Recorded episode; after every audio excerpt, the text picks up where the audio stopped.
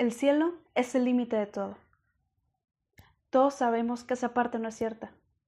Desde pequeños nos han enseñado que hay algo más allá y sabemos que hay algo más allá, pero dejamos de creer y se nos olvida. Volvemos a enfocarnos en lo que alcanzamos a ver solamente, en lo visible, en el cielo. El cielo no es el límite.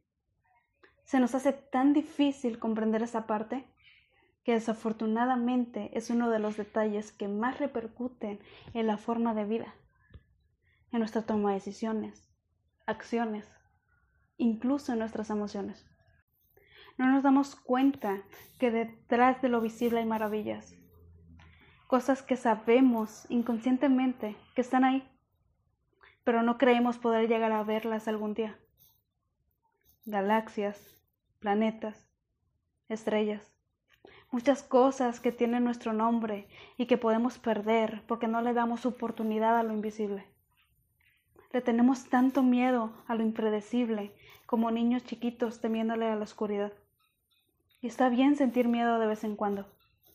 No digo que sea de la noche a la mañana poder aceptar detalles a nuestra forma de pensar, porque de alguna forma tenemos que romper concordancias que tenemos desde el principio. Pero cuando por fin empecemos entenderemos que siempre hubo algo más. Veremos el mundo de manera distinta. Nuestros temores no serán los mismos porque sabrás que hay algo esperándote. Algo más allá de lo que realmente estás experimentando en este momento.